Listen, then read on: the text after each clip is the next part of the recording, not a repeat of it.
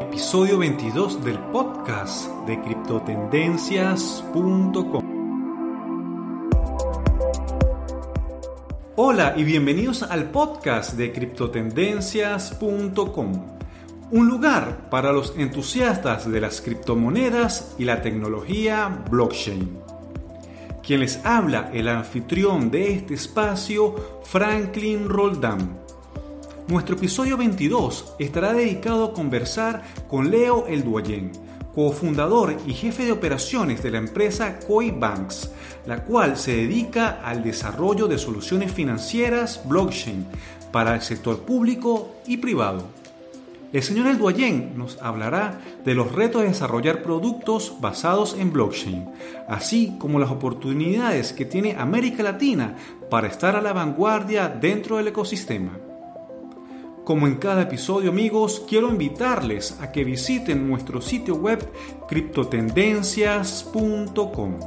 En redes sociales pueden ubicarnos en Facebook e Instagram como arroba criptotendencias, en Twitter arroba cripto-t y en Telegram pueden encontrarnos como criptotendencias. Sin más amigos, iniciamos el episodio. Quiero darle la bienvenida a Leo El Duayen, cofundador y CEO de Coinbanks. Bienvenido, señor Leo, al podcast de criptotendencias.com. Muchas gracias, Franklin. Un placer estar acá. Señor Leo, me gustaría que nos conversara un poco sobre su perfil profesional y cómo es que usted incursiona dentro del ecosistema blockchain.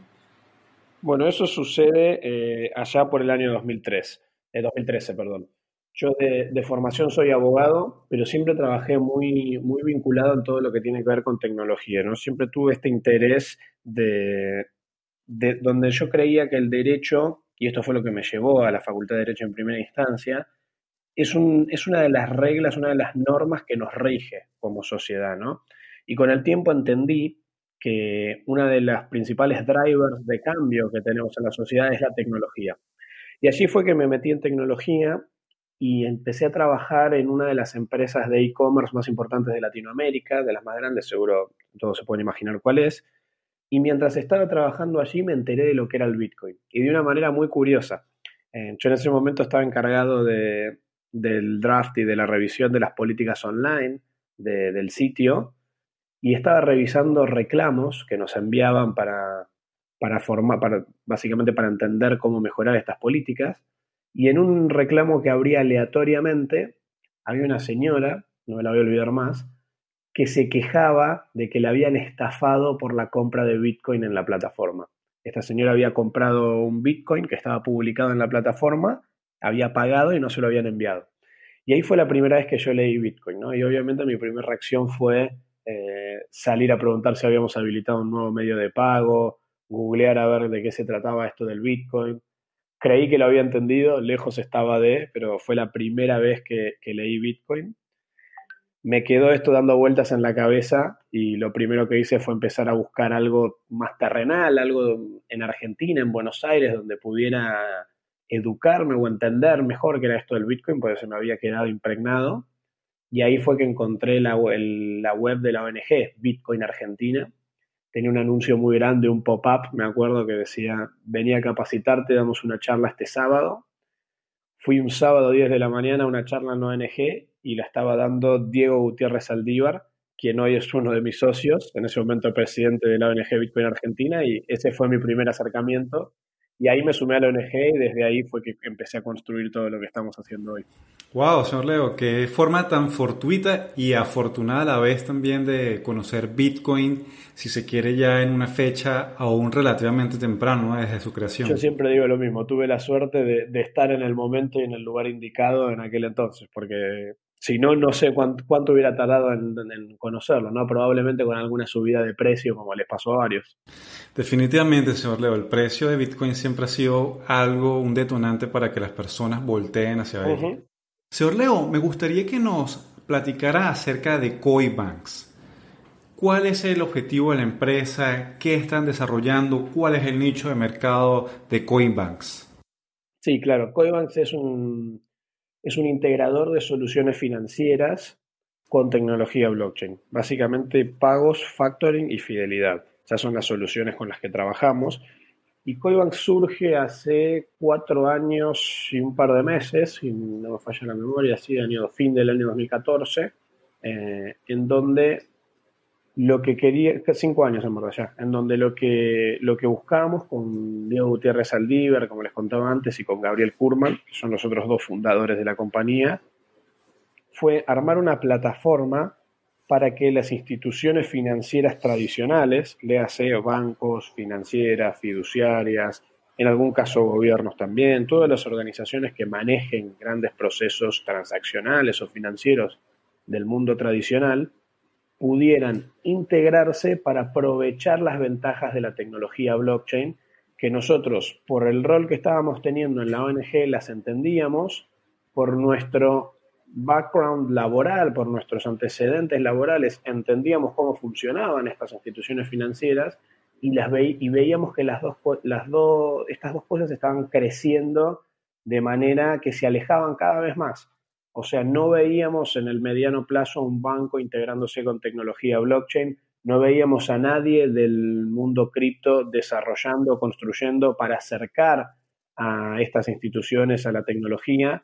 Entonces lo que armamos fue una plataforma que está diseñada para que los bancos, los gobiernos, las financieras de nuevo, puedan integrarse y entonces pasen a transaccionar activos digitales blockchain, algo que en la industria se conoce, para los que entienden un poco más, como asset tokenization.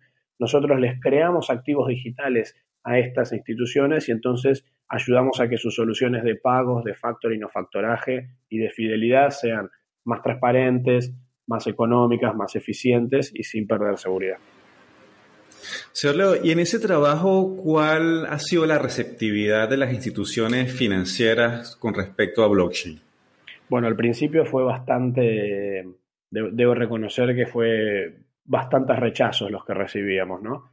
Eh, principalmente porque, eh, recuerdo yo te dije, esto lo armamos fin de 2014, eh, empezamos a tener la versión, la primera versión comercializable de la plataforma para el año 2016 y en ese entonces no estaba tan claro, primero, lo que era la tecnología blockchain en sí mismo, y todo se asociaba mucho al Bitcoin. Pero 2016 fue recién el año, para que tengas una idea, en donde salió la, la mainnet de Ethereum, donde RSK sacó su testnet, eh, puede que le esté pifiando por uno, no me acuerdo si fue 2015 o 2016 lo de Ethereum, pero eh, en definitiva era algo muy incipiente. Entonces todos los que estábamos haciendo algo en cripto, eh, enseguida nos asociaban con Bitcoin, lo cual para muchos de nosotros eh, tiene sentido y puede ser hasta algo positivo, pero para las instituciones financieras en ese momento era algo completamente negativo. Ellos no, en el famoso discurso de blockchain sí, Bitcoin no. Entonces realmente nos costó mucho eh, hasta que empezamos a conseguir los primeros clientes y en el año 2017 te diría que conseguimos ya la, la el año 2016 conseguimos una primera validación de concepto, el año 2017 la segunda y allí se incorpora Coibanks Eddie Weber, quien hoy es nuestro CEO, eh, y te lo cuento porque tuvo un aporte sustancial en lo que fue rediseñar esta plataforma y su arquitectura para que sea mucho más fácil de, vender y de interactuar con todas estas instituciones. ¿no? Y eso, eso ayudó mucho. Yo creería que es una combinación de cosas. La primera, que en algún punto las instituciones financieras se educaron un poco más la segunda, que obviamente el desarrollo del ecosistema con el tiempo siempre es creciente. La incorporación de EDI y nuestro rediseño eh, interno, eso generó que para el año 2018 ya pudiéramos realmente despegar y empezar a trabajar a nivel regional. Señor Leo, y mm, estas tecnologías blockchain que están adoptando los bancos, las instituciones financieras, ¿cuál cree que será la repercusión real eh, eh, en el día a día que, que, las personas, los usuarios podrán experimentar cuando los bancos y las instituciones financieras en sí adopten blockchain? Yo creo que es bastante, bastante menos de, la que nosotros nos imaginamos. O sea, los fanáticos cripto, yo siempre digo, la, y, me incluyo dentro de los fanáticos cripto, eh, ojo, con esto no estoy diciendo que, no lo sea. Eh, pero siempre digo que, somos una especie de, que, de afuera nos ven como una especie de secta, ¿no? Cuando hablamos con, alguien que no sabe del tema, eh, en vez de sencillamente explicárselo, casi que queremos convertirlo, evangelizarlo, y, la gente muchas veces nos mira con, no digo que asustados, pero nos dice, ¿por qué tenés tanto énfasis en querer contarme esto? Si te hago cualquier otra pregunta no me vas a responder así. Y es real de por cómo lo vivimos, ¿no? Pero, por ejemplo, con, con clientes nuestros, nosotros ya estamos trabajando con el Banco de la Vivienda en Colombia, hemos trabajado con Tarjeta Naranja en Argentina, el gobierno de la provincia de Buenos Aires en Argentina, con el profesor de pagos Kiwi. Tenemos varios clientes ya que tienen varios usuarios trabajando y en definitiva lo que vemos que para el usuario final todo se traduce en transacciones más baratas, más rápidas y esos son los dos principales beneficios que el usuario final percibe y no los ve como algo, muchas veces tal vez ni sabe que se usa blockchain, y si lo sabe no lo ve como algo que dice, estoy transaccionando un activo digital en blockchain, esto es lo nuevo, o sea, realmente aprovecha el beneficio que le dan y chao. En otros casos donde sí tiene más impacto es donde, por ejemplo, lo que estamos haciendo con una fiduciaria que se llama Arpenta en Argentina, la solución de factoring, de factoraje, Ahí sí, por ahí el beneficio es mayor porque estamos creando un nuevo producto, ¿no? Estamos permitiendo que algo que antes no se podía hacer, como es transaccionar de manera digital fracciones de facturas y cheques, se haga y eso representa un mayor valor para, para el usuario y lo veo con más entusiasmo. Pero en definitiva, volviendo a tu pregunta inicial, yo creo que la repercusión en el usuario es, ah, qué bueno, tengo transacciones más rápidas, más baratas y me disponibilizan el dinero más rápido. Esas son las, las principales tres eh, métricas que nosotros estamos viendo. Sí, bueno, en definitiva creo que el éxito de blockchain será eso, ser una tecnología transparente como las que estamos acostumbrados a usar el día de hoy. Tal cual. Nosotros siempre decimos que, bueno, y es una frase hecha, no la inventamos, pero la tecnología se convierte en mainstream cuando dejamos de hablar de la tecnología. Y hoy en blockchain todavía no estamos ahí, pero yo creo que empezamos a ver algunos indicios. Sí, claro, todavía, bueno, creo que estamos en una etapa todavía temprana, ¿no? De, del nacimiento de la tecnología. Totalmente. Señor Leo, me gustaría también preguntarle cuáles son esos productos banderas que tiene al día de hoy Coinbanks. Básicamente, como te decía al principio, los catalogamos en tres familias de, de soluciones que son pagos, factoring y fidelidad si quieres te doy un, ejemplo de cada uno para, verlo un poco más materializado.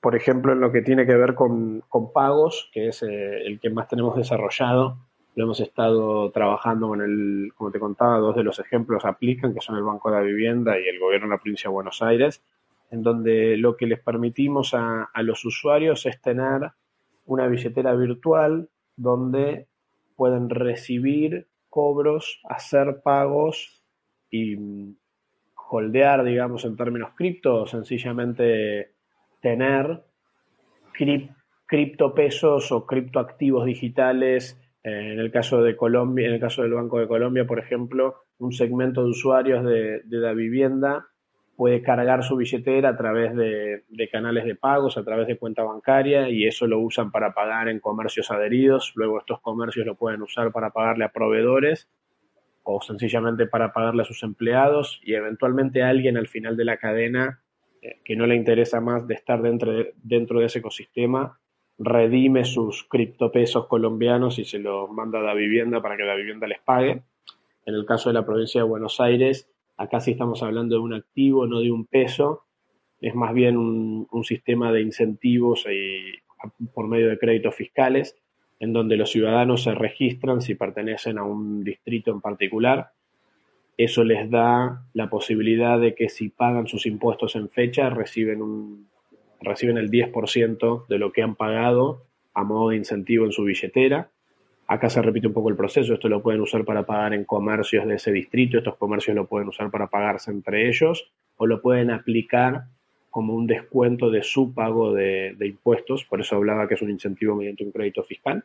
Eh, y básicamente en lo que tiene que ver con pagos, lo que estamos viendo es que los costos de procesamiento comparado con métodos tradicionales son mucho más baratos. Los plazos de disponibilidad del dinero es una de las principales ventajas. O sea, si yo pago con tarjeta de crédito, el comercio recién va a recibir mi dinero a los varios días, cuando acá lo está recibiendo en segundos. Y por último, la, velocidad de la transacción. Esto es algo muy latinoamericano, ¿no? En Argentina y en Colombia, el pago con tarjeta de crédito tarda casi 40 segundos, dependiendo también la conexión y un par de factores. Hay alternativas ahora, como por ejemplo en Argentina está muy de moda el mercado pago, que tarda pocos segundos, eh, que lo están mejorando, pero en definitiva acá eh, estamos peleando a ese nivel de velocidad de transacción. Eh, esto es lo que tiene que ver con pagos. En lo que factoring, como te contaba el ejemplo con la fiduciaria Arpenta, lo que estamos haciendo es representar lo que se llaman collectibles, que básicamente son facturas de créditos o cheques a cobrar que tiene una pyme, esto está pensado para pymes, lo estamos tokenizando, representando en activos digitales blockchain para que puedan ser transferibles dentro de una plataforma, la plataforma se llama Armónica. Entonces, básicamente, gente que quiere invertir o comprar una factura o comprar un cheque, ahora puede hacerlo a nivel fraccionado y las pymes pueden vender y tradear parte de sus cuentas a cobrar sin tener que recibir un descuento de mercado, que obviamente eso existe ya en el factoring tradicional, por la totalidad del instrumento, ¿no? Esto tiene sentido en un caso muy particular, que es, supongamos, Franklin, que vos tenés tu, pyme y, y tenés una factura a cobrar de 100 y realmente necesitas liquidez por 50 porque necesitas pagar sueldos, renta, lo que sea que tengas que cubrir si vos vas hoy al mercado, vas a vender tus 100 y te van a aplicar un descuento del 20%, más o menos dependiendo. En algunos, en algunos mercados es el 8, en algunos se está llegando al 20. Entonces, supongamos que te quedan 80, con eso vas y pagas los 50 que necesitabas, te quedaron 30 en el bolsillo. De esta manera vos podés vender directamente de esos 100, podés vender 70 en vez de vender los 100 porque estamos pudiendo fraccionarlo gracias a que se representan esas fracciones en activos digitales únicos, ¿no? Esto gracias a las capacidades de blockchain. Entonces te vas a comer un descuento del 20%, pero solo sobre los 70 que estás vendiendo. El resto sigue estando a cobrar en favor tuyo. Eh, y esto tiene una ventaja económica y financiera para las pymes. Total. Y la última, que es un, lo que tiene que ver con fidelidad, loyalty, rewards, acá digamos hay muchas maneras de llamarlo, la realidad es que nació como derivado de, lo que es pagos. Eh, luego de hacer varias soluciones de pagos, hubo algunas compañías que, nos empezaron a, preguntar si no se podía también trabajar con Loyalty en el mismo mecanismo, que era, digamos, era un fit natural, estaban soluciones muy de la mano de otros. Y en definitiva, cuando lo pensamos, son en esencia lo mismo, ¿no? Porque vos en una solución de pagos, en definitiva, lo que tenés es usuarios que tienen cuentas transacciones que generan cambios en los balances y compras o intercambios de, ese medio de pago por bienes o servicios. En una solución de fidelidad lo que tenés son usuarios que tienen cuentas, balances en puntos o en millas, en vez de tenerlo en, dinero o en un medio de cambio, y en vez de comprar, redimís. Entonces, al ser tan parecidas, decidimos agregarlo, y algunos de los que estamos trabajando con, e, con esta solución son por ejemplo, Kiwi en Rusia tiene todo su programa de incentivo a vendedores de esta manera y lo hemos también implementado para tarjeta naranja en Argentina para todas las sucursales que tienen que vender productos. Señor Leo, ¿qué tan difícil es trasladar todas esas soluciones a blockchain? Yo creo que tienen un efecto de, dominó, ¿no? La primera fue muy difícil eh, porque nosotros no teníamos la plataforma tan robusta y del otro lado el cliente también eh, tenía muchas pretensiones de qué y cómo hacerlo. Hoy te diría que está bastante estandarizado.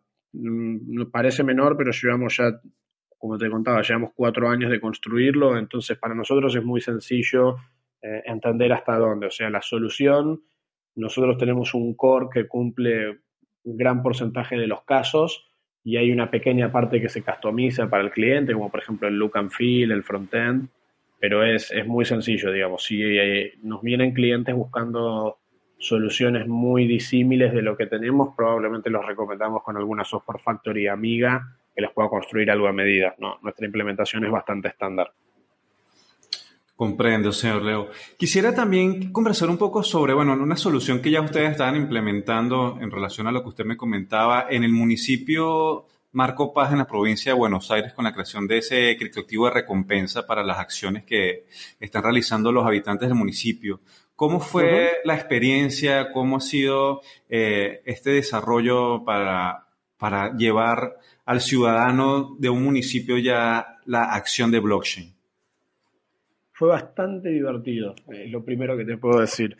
Em, tuvimos la suerte de, de encontrar del otro lado al intendente de, Marcos Paz, que tenía una visión, vamos a nombrarlo Ricardo Curuchet, eh, que tenía una visión muy, realmente muy innovadora, lo cual nos sorprendió mucho, ¿no? Tal vez es un prejuicio de nuestro lado, pero estábamos eh, acostumbrados a que es difícil encontrar innovación en el Estado, al menos en Argentina.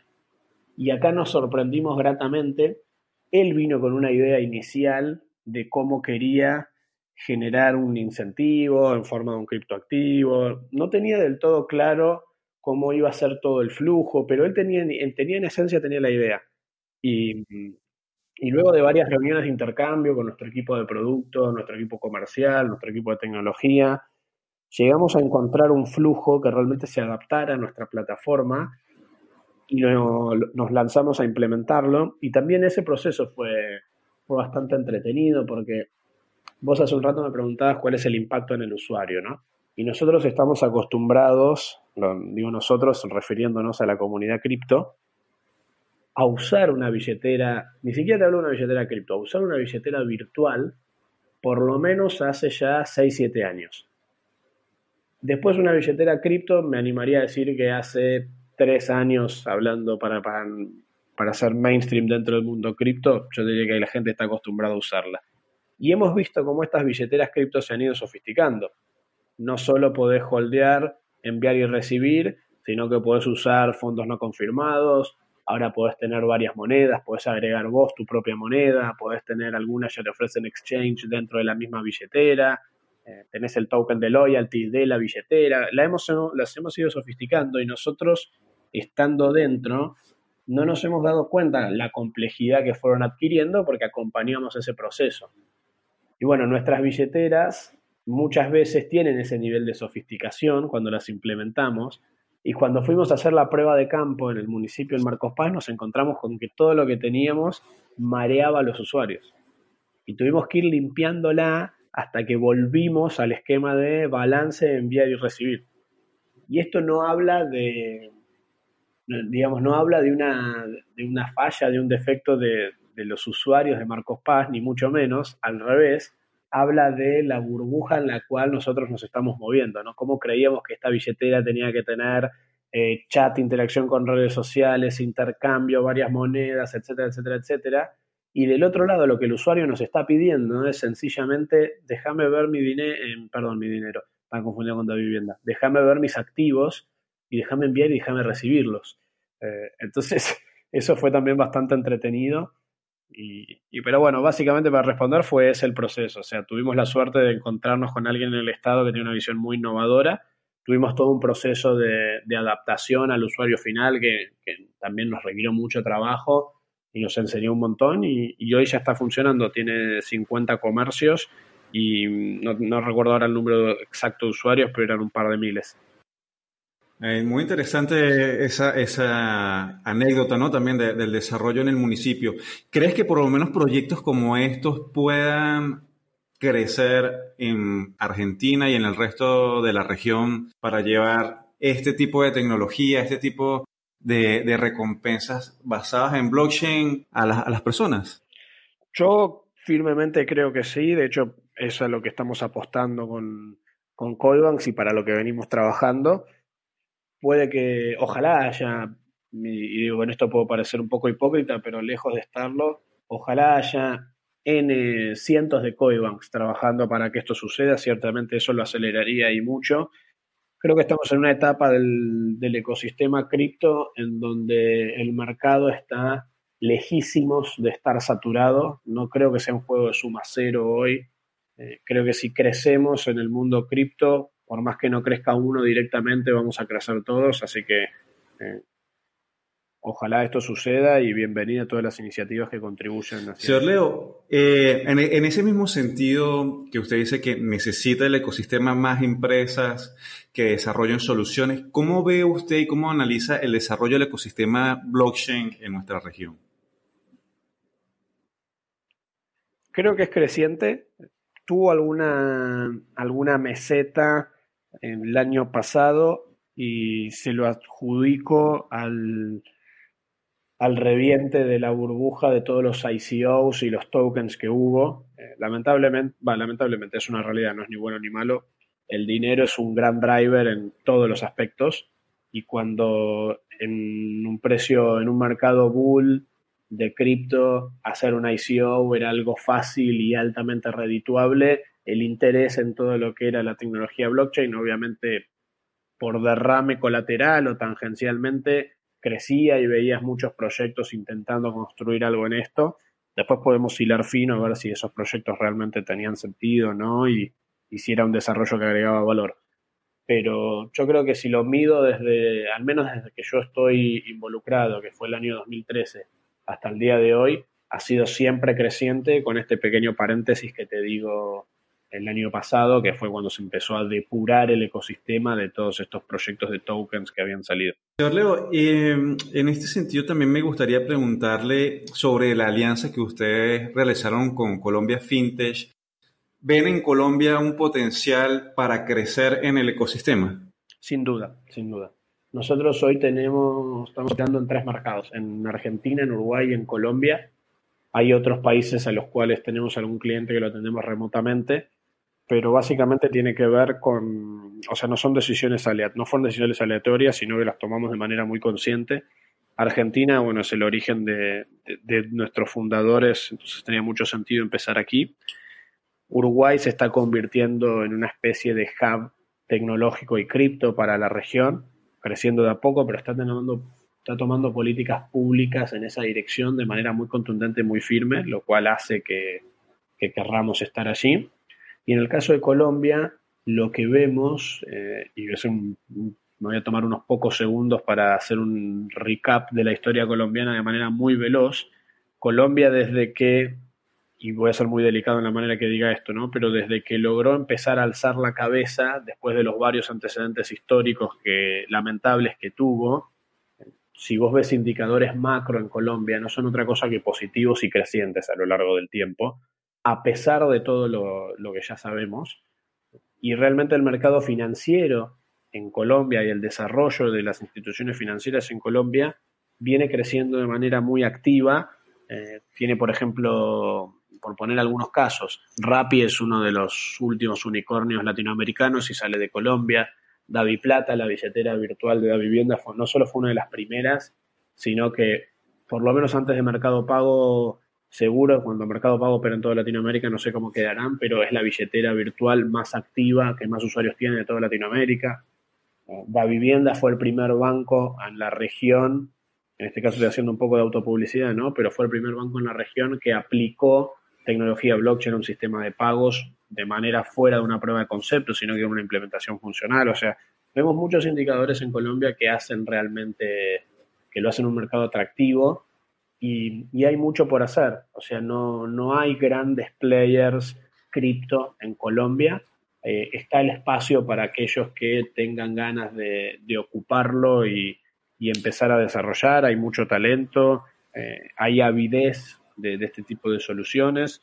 Eh, y bueno, encontramos, volviendo a tu pregunta, encontramos en Colombia FinTech una organización seria, una organización que nuclea a las instituciones del mercado financiero y fintech realmente a las más importantes y todas ellas le asignan un lugar y un respeto a Colombia Fintech que no nos parece, o sea, que nos parece realmente muy respetable y desde ahí fue que quisimos sumarnos a esa iniciativa. Excelente, señor Leo. Quisiera preguntarle ya algo, si se quiere un poco más personal. ¿Usted tiene alguna criptomoneda favorita?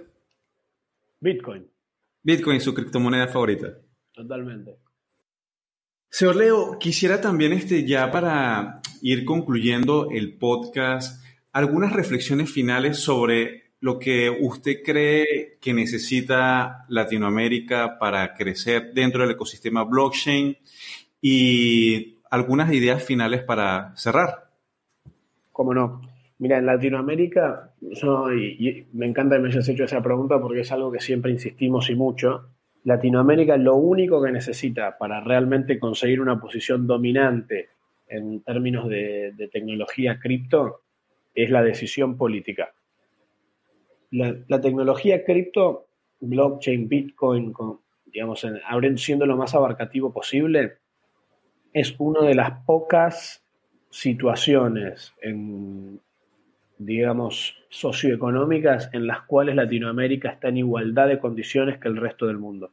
O sea, por, no sé si por primera vez, pero casi seguro que es una de las pocas oportunidades en donde Latinoamérica mira hacia el o sea, mira hacia arriba a Estados Unidos o mira hacia arriba al costado si nos referimos a Europa y realmente todo lo que vos me digas en Estados Unidos se está haciendo esto, en Europa se está haciendo esto, se está intentando hacer esto, en términos de tecnología y de desarrollo, yo miro en Latinoamérica y encuentro soluciones mejores o iguales al menos.